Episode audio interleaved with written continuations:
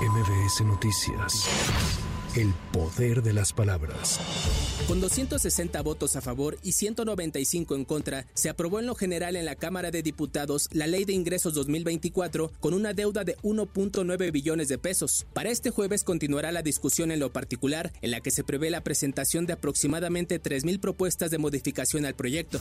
Trabajadores del Poder Judicial de la Federación iniciaron un paro de labores a partir de hoy y hasta el próximo martes en protesta por la extinción de 13 fideicomisos que representan 15 mil millones de pesos. Al respecto, el presidente López Obrador dijo que están en su derecho a manifestarse y consideró que son manipulados. Pues yo pienso que están ejerciendo su derecho a manifestarse. Lo veo bien. Desde luego no comparto su punto de vista porque están siendo utilizados, manipulados por los de arriba del Poder Judicial. El ajuste es arriba. Es que los ministros, magistrados, jueces ganan mucho y viven colmados de atenciones, de privilegios.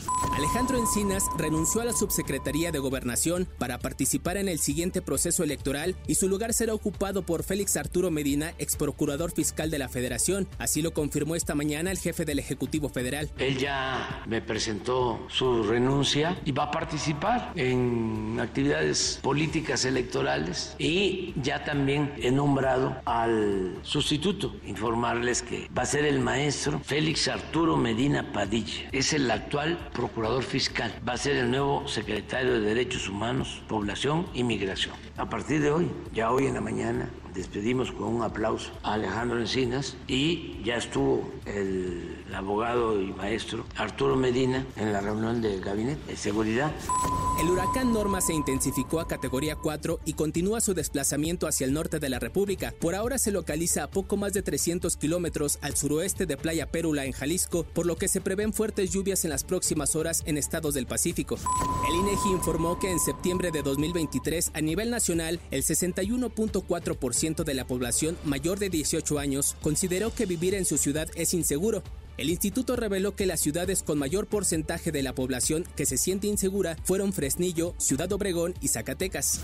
Luego de la visita del presidente de Estados Unidos Joe Biden a Israel, se prevé que mañana ingresen a la franja de Gaza los primeros camiones de ayuda humanitaria por medio del pasaje fronterizo de Rafah que conecta a la franja de Gaza con Egipto. Israel indicó que si la ayuda llega a manos de Hamas, será interrumpida de inmediato. Para MBS Noticias, Giro Montes de Oca.